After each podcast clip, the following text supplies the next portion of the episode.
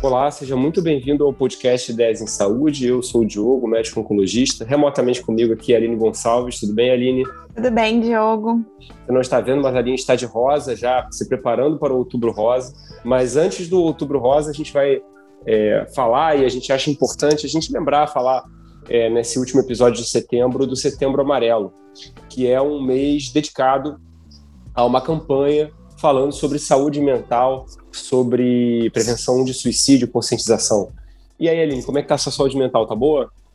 Tá ótima, tá super tranquila, sem estresse, vida calma, cheia de hobbies, né? Fazendo atividade física duas, três vezes por dia, pouco trabalho, muito dinheiro. Tá bem tranquilo. E a sua? A minha tá, tá ótima também. E, inclusive, uma coisa que a gente já pode atentar, porque tem uma, um, um dos problemas relacionados à saúde mental que é, é, você desenvolver algum, algum grau de cinismo, né? Então, se eventualmente ironia. você percebeu ironia, é, então se você percebeu uma, um, um tom disso aí na fala da Aline ou na minha também, você fica atento para você saber de que, de que problema que a gente está falando. É, é exatamente gente... por isso querido ouvinte, que eu fui convidada para gravar esse episódio de Burnout. tô brincando, estou brincando. Vamos falar sério, Diogo. É, então, teve um artigo muito interessante que foi apresentado no, no Lancet, um artigo de revisão, falando sobre é, é, doença mental e suicídio entre, entre médicos, né?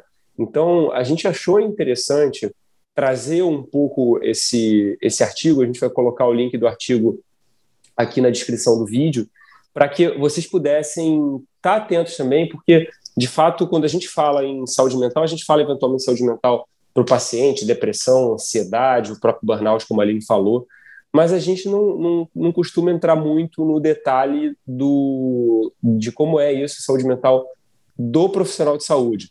Então, essa é a ideia um pouco desse episódio. A gente já pede para você aí que está escutando a gente é, ficar bastante atento, vai ser um episódio curto, mas que a gente imagina que para algumas pessoas, não para todo mundo, mas talvez para uns 20% aí, pode ser que mude a vida das pessoas, a conscientização e os números que a gente vai trazer.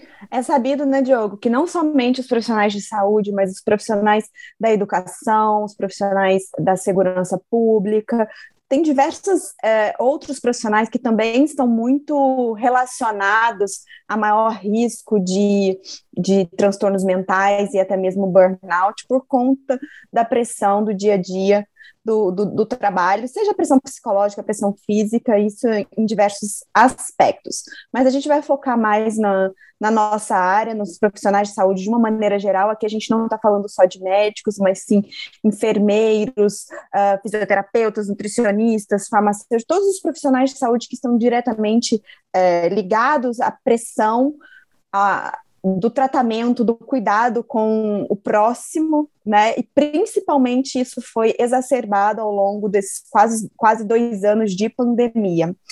Então, Diogo, conta um pouquinho para gente é, quais são os, os, os, transtornos mentais mais comuns, mais prevalentes dos profissionais de saúde de uma maneira geral, de acordo com esse artigo que foi publicado recentemente. É, então, esse artigo é muito interessante porque ele fala de transtornos relacionados à depressão, é, transtornos relacionados à ansiedade, é, burnout, que a gente vai até definir um pouquinho, porque está de fato relacionado ao trabalho, né, enquanto que a depressão não. Síndrome de de estresse pós-traumático, que talvez no contexto da pandemia seja a coisa que mais preocupa e me preocupa pessoalmente. E, obviamente, a questão do suicídio, que infelizmente a gente, a gente acaba que existe um, um acordo na mídia, né, de quando uma pessoa se suicida, isso não é, é, divulgado, né? Mesmo que no ambiente público, independente do contexto, independente da situação, isso não é divulgado. É, então, até mesmo por uma questão de evitar aí, uma ideação suicida numa pessoa que está frágil. Mas a gente, os números eles precisam ser falados, os riscos precisam ser falados. É, se a gente fala que um paciente que é hipertenso tem é, tem um fator de risco para desenvolver um infarto, por exemplo, uma pessoa que fuma tem um fator de risco para desenvolver o câncer de pulmão, a gente também tem que lembrar aí que o, alguns profissionais de saúde podem ter um risco aumentado de ideação suicida e de suicídio, então é importante a gente, a gente falar sobre isso. Quando a gente fala em, em, em depressão, especificamente em ansiedade, é, o interessante é ver que, principalmente os profissionais mais novos, e a gente está falando de estudante de medicina e profissional de saúde, são aqueles que estão talvez é, mais fragilizados, mais sensíveis a desenvolver isso. Então, é, um estudo com 17.500 residentes, 18 países, né, mostrou que em torno de um quarto deles tem transtornos que poderiam ser descritos como ansiedade. Né? E se a gente for falar em, em síndrome do estresse pós-traumático, a gente está falando aí em torno de 4 a 16%, ou seja, um em cada quatro residentes vai desenvolver algum grau de depressão, algum sintoma relacionado à ansiedade, depressão é até um pouco mais, é quase um terço. Então, mostra para a gente que o pessoal que está mais jovem, né, depressão tende a se manifestar mais uh, antes dos 30 anos, está mais fragilizado. Se a gente for lembrar, a gente conversou com o Bruno Farnetano, que é um professor de medicina de duas universidades, é um cara bastante ativo nas redes sociais, e ele já falou que preocupava muito ele o, a quantidade de, de medicamentos controlados, antidepressivos, que os profissionais de, de saúde em formação estão usando. É uma coisa muito preocupante e a gente tem um problema aí, né, que é o acesso. O acesso a esses medicamentos controlados acaba sendo facilitado pelo profissional de saúde, né, Aline? Sim, o acesso e a automedicação, né? Porque muitas vezes o profissional de saúde, o médico, aqui mais diretamente falando, né? Muitas vezes o médico, ele se sente, independente da sua especialidade, ele se sente apto a se automedicar e, e com substâncias que, que nem sempre são as mais indicadas para o seu problema de saúde. A gente sabe que é, tratamento de ansiedade é um determinado tipo de substância, o tratamento de depressão é outro tipo de substância, então cabe ao especialista, ao psiquiatra, aos psicoterapeutas, é, julgar o que, é melhor para cada um é, dos profissionais de saúde. Mas a gente sabe que, na prática, o que os profissionais de saúde, especialmente os médicos, fazem é se automedicar. E a gente tem a liberdade de pegar a receitinha, prescrever, e isso torna muito mais fácil esse tipo de prescrição. E o que eu já eu, que eu acho que realmente é um equívoco que a gente comete fazendo isso e se automedicando, principalmente nessas circunstâncias de transtornos mentais, né? Então, acho é. que aqui é, é, é um alerta para todos que estão ouvindo. É, é, cabe a nossa humildade de achar que realmente a gente não a gente não, não tem habilidade suficiente, especialização suficiente para nos automedicar em relação aos nossos próprios transtornos mentais. Transtornos é, mentais. É, é, e é interessante, Aline, porque se você for olhar na população em geral, comparativamente o profissional de saúde com a população em geral, o profissional de saúde tende a usar menos substâncias ilícitas. A única coisa que é maior são os benzodiazepínicos e os opioides mais fracos, né? Lembrando que, por exemplo, no Brasil, o acesso, por exemplo, ao fentanil, ele não é, é oral, né? Ele não é tão fácil. Lá nos Estados Unidos, o fentanil oral ele mata de 30 a 50 mil pessoas por ano, né? Não só profissionais de saúde. E é interessante ver também que, assim, não é só o, anestesista, né, que a gente costumava dizer que está mais sensível a, a, esse uso, né? A gente é, nesse relato ele fala que ortopedista, dermatologista, tem outros profissionais que estão outras especialidades que também estão sensíveis ao, ao uso de a, ao abuso dessas medicações controladas. E tem as, as substâncias que não são controladas. É, eu lembro, me chamou muita atenção na pandemia. Eu estava conversando com um colega é, por vídeo no meio aí do isolamento do lockdown. E esse colega estava numa terça-feira às quatro da tarde com uma taça de vinho na mão. E estava até um dia quente, acho que se fosse para beber alguma coisa, para beber uma cerveja. Mas, de qualquer maneira, me chamou muita atenção o, o sujeito bebendo é, no meio da semana, em tese, é, tão cedo. É, e aí, quando a gente vai olhar o uso de álcool, o abuso de álcool entre médicos, entre clínicos, entre, entre cirurgiões nos Estados Unidos, né, ele fica aí em torno de 15%, ou seja, é, é, um, é uma incidência bastante alta. Quando a gente vai olhar um estudo é, dinamarquês, fica em torno de 20%, e o que chama mais atenção é que desses 20%, ou seja, de uma quantidade um em cada cinco, é, a imensa maioria, três quartos desses, desses médicos que abusam de álcool, três quartos acham que o abuso de álcool deles não é um problema.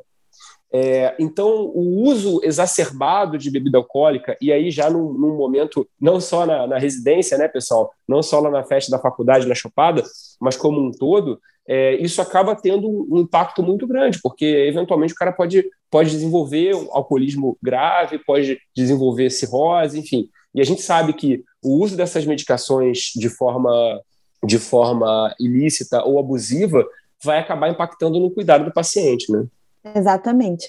Tudo isso que a gente está falando, né, estresse, ansiedade, depressão, isso pode ter ou não relação com é, o trabalho, né? Agora, focando mais no burnout, que por definição é um distúrbio psíquico que, que é, é, é desencadeado, é caracterizado por um estresse extremo, uma tensão emocional e física extrema provocada pelo trabalho, e aqui eu pontuo novamente, a gente, o, o burnout ele não está presente somente nos profissionais de saúde, a incidência alta em professores, bombeiros, policiais, enfim, é, todos os profissionais que, que lidam com estresse e carga extrema de trabalho diariamente, mas a gente pode ver que, de acordo com os principais sintomas de burnout, né, Diogo, é, a gente vê que tudo isso que a gente está falando acaba compondo essa síndrome, depressão, ansiedade, é, dificuldade de concentração, alteração de humor,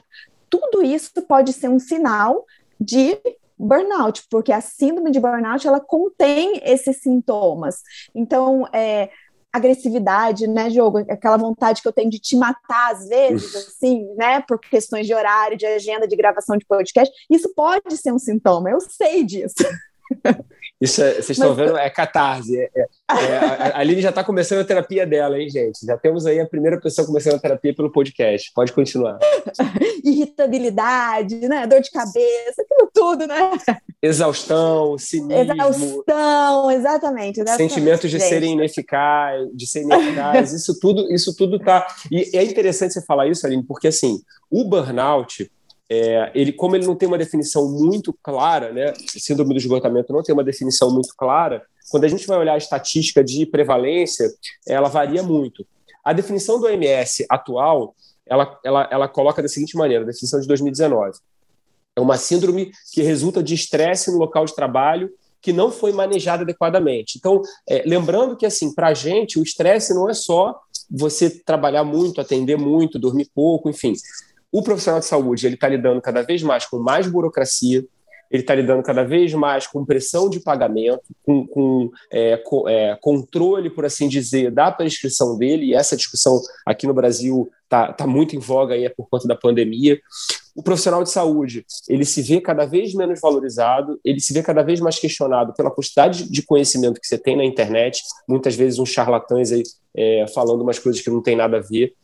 E então, e acaba, no Brasil especificamente, você está tendo uma centralização muito grande da medicina privada, enquanto que, então, você tem os grandes grupos controlando cada vez mais, tirando a autonomia do médico, enquanto que no SUS a gente está vendo cada vez mais dificuldade de estrutura. Então, quando a gente vai ver isso tudo, o profissional de saúde acaba ficando extremamente fragilizado, porque ele é, de fato, o elo fraco dessa cadeia.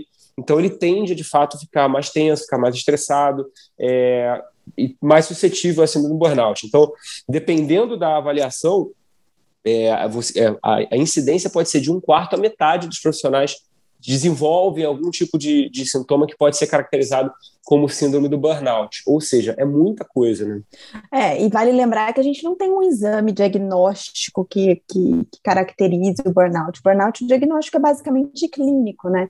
Então, é, primeiro cabe atentar-se às suas próprias manifestações procurar um profissional especializado e numa conversa e, e, e num levantamento de histórias e de descontentamento e de estresse relacionado ao trabalho, o profissional, no caso o psiquiatra, ele fecha esse diagnóstico clinicamente, não tem nenhum exame laboratorial, exame de imagem que a gente possa diagnosticar burnout. Então, cabe a cada um dos profissionais que estão manifestando algum sintoma de burnout ou dos colegas de trabalho sinalizar e ajudar aquela pessoa para que ela faça o diagnóstico e inicie o tratamento. Eu acho que aqui fica um alerta não só para a própria pessoa que manifesta algum sintoma, mas sim para os colegas que estão convivendo com ela diariamente, de alertar e ajudá-la a, a buscar ajuda. É, e o burnout é uma coisa que, que ele é, é responsabilidade também do, do gestor, né? E a gente ainda tá, tem dificuldade em ver, de fato, é, programas de, de controle de saúde mental, de prevenção de problemas de saúde mental nos grandes grupos, né? Normalmente é assim, quando o sujeito é, é, estoura, ele simplesmente é tirado, é, dá, dá aí uns dias para ele de folga e depois volta e torce para que a pessoa consiga resolver, né? E aí tem uma, tem uma coisa que é, é importante a gente falar, a gente falou um pouquinho, a gente vai falar um pouquinho mais agora, que é a questão do suicídio, né? Então, é, o suicídio, na definição do Tim Ferriss, que é um, uma pessoa que eu, que eu ouço, leio bastante, é um podcaster, um influenciador que pensa muito sobre produtividade e passou aí por um período de ideação suicida. É, ele diz que a conclusão dele sobre suicídio é que você pega o seu sofrimento e aumenta em 10 mil vezes e joga todo mundo que está ao seu redor, mesmo nas pessoas que você não conhece.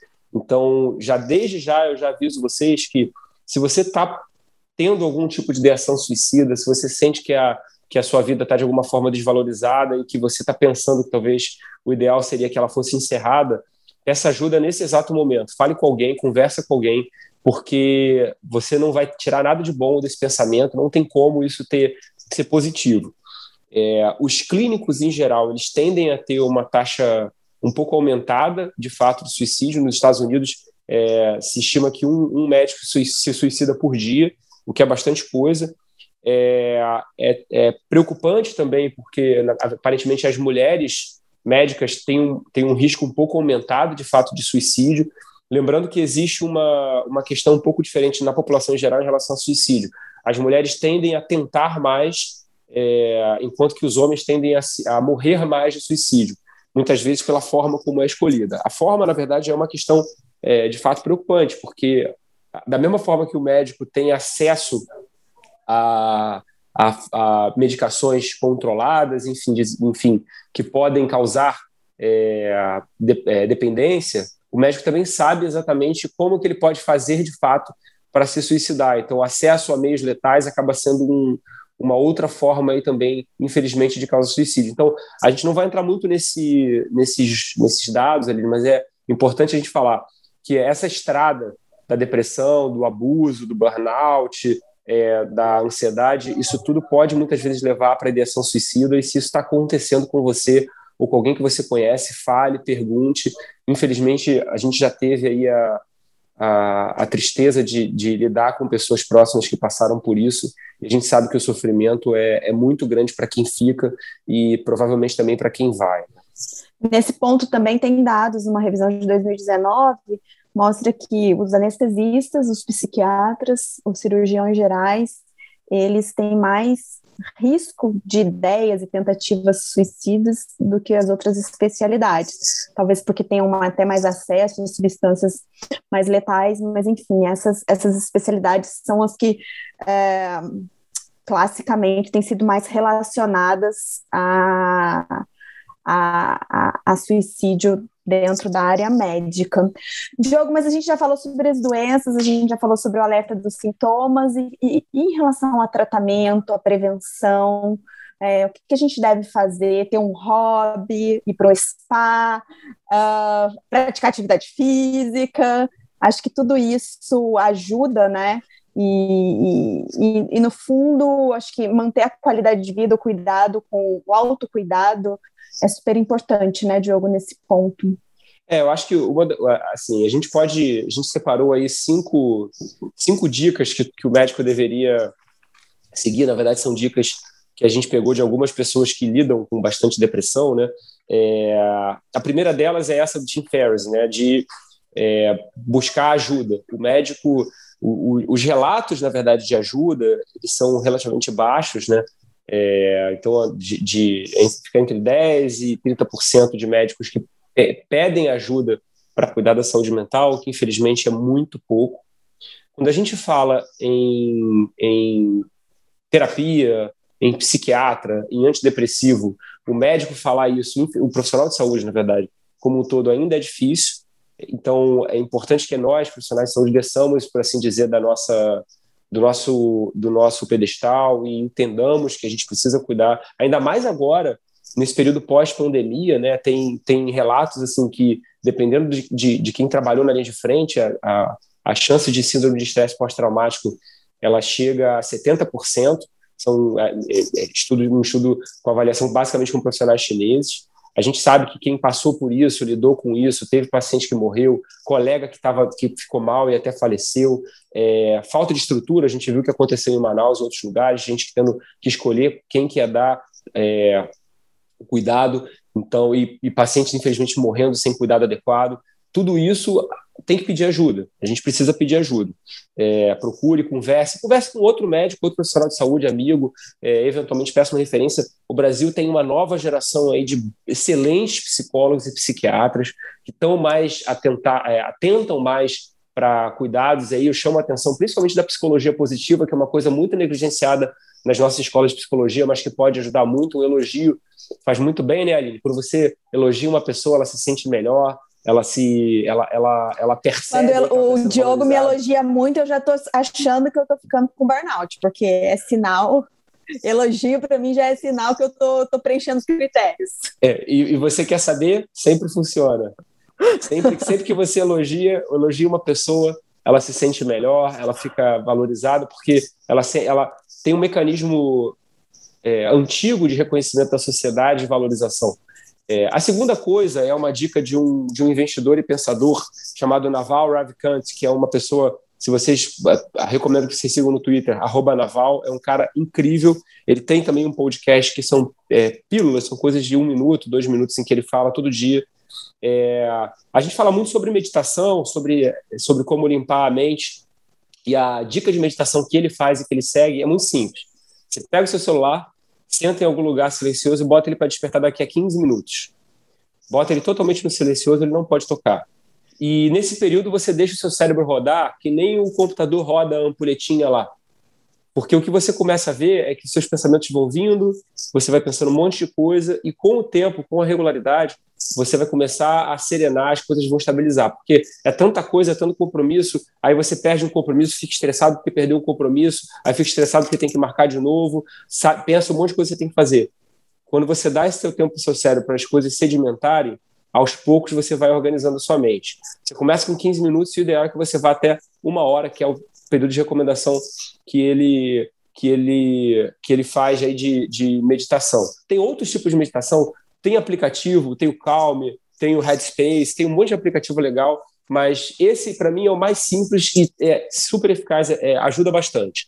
A terceira dica é a dica do Tony Robbins, que vocês devem conhecer, é um cara que é meio, meio que um guru aí de, de autoconhecimento e felicidade, mas que ele tem uma coisa que eu acho muito legal, que é a, ele, você criar a cultura de, do agradecimento. O ponto dele é que a gente está muito treinado para buscar e muito pouco treinado para contemplar. Então, a dica que ele coloca é que você todo dia, nesse período mesmo que você vai, vai fazer a sua meditação, vai parar um pouco, é, você faz um, um, momento aí de agradecimento por coisas que te, te são boas para você. Pode ser alguma coisa boa que você fez no seu trabalho, alguma coisa, o sorriso do seu filho, uma coisa legal que você fez ou que você ouviu. Isso tudo pode trazer um benefício. Três coisas, cinco minutos. É, é interessante porque, assim, eu ouvi uma frase que, que, de produtividade que parece muito interessante. Se você não tem 15, 20 minutos para meditar todo dia, você precisa de duas horas, porque senão o teu dia está muito, tá muito impactado. Então, essa é a coisa. A quarta coisa é uma, uma perspectiva aí do, do Jordan Peterson, que é um dos maiores psicólogos em atividade na atualidade, que é uma questão de perspectiva, que é entender que o sofrimento em si ele faz parte da vida. E é, ele fala que viver é sofrer, mas não no sentido de, de que a vida é sofrimento, mas que o sofrimento faz parte da vida. E você só consegue alcançar coisas maiores através de algum grau de sofrimento. É como aquele músculo que precisa ser forçado todo dia um pouquinho mais para conseguir avançar, né? E a gente tem uma quinta dica. Qual é, Aline? Então, a quinta dica eu acho que é uma, uma dica que tem muito a ver com a pandemia. Com home office, com uh, as reuniões digitais, principalmente aqui eu vou falar por nós, né, médicos, a gente está tendo uma demanda, um excesso. Inclusive, a gente já gravou um episódio né, chamado Zoomdemia, que é aquela pandemia do Zoom, das reuniões virtuais, e a gente ficou um pouco sem mão, sem noção é, do tanto de reunião que a gente está participando, de, de, tanto que isso também, essa virtualização da medicina, tem impactado na nossa qualidade de vida, no nosso tempo de tela e na nossa saúde mental. Então, como aqui sempre é o Diogo que dá dicas de um livro, hoje eu aqui vou dar a dica de um livro. e eu acho que esse livro está sendo muito bom para mim, já consegui colocar em prática. Ele chama O Poder do Não Positivo, que é de William Ury, que é, é um livro muito legal porque ele ensina umas técnicas para gente, para a gente aprender a dizer não, porque a gente não sabe dizer não. É toda hora uma reunião, uma coisa, e como está tudo sendo virtual, parece que a gente está sempre dando um jeitinho de, de estar presente ali. Mas é importante que a gente tenha o tempo da nossa casa para nossa família. Então, a gente aprender a dizer não para um monte de, de demandas que estão surgindo na nossa vida por conta dessa, desse excesso de reuniões, essa virtualização de tudo, acho que é um ponto muito importante e que faz muito bem para todos nós. É, e assim, a gente podia até expandir, né, para é, além disso, né, que é, que é excelente, a gente tá, essa coisa virtual, ela, tá, ela tomou um, um, um grau tão grande, rede social, trabalho, tudo isso acaba sendo, acaba sendo exaustivo demais. Talvez o que a gente precise mais é fazer o que a Aline falou: pegar um livro, sentar para ler com calma, tomar um café, ficar com a família e aproveitar um pouco mais a vida. É isso, Aline. Vamos ser, vamos ser curto aqui no nosso episódio. Espero que vocês tenham gostado e a gente volta na semana que vem. É isso, pessoal. Espero que vocês tenham gostado. Espero que você que está ouvindo a gente não esteja, não esteja à, à beira de um ataque de nervos e que se tiver esse episódio tenha te ajudado. Eu espero vocês na próxima. Tchau, tchau. Obrigado, Aline. Tchau, tchau.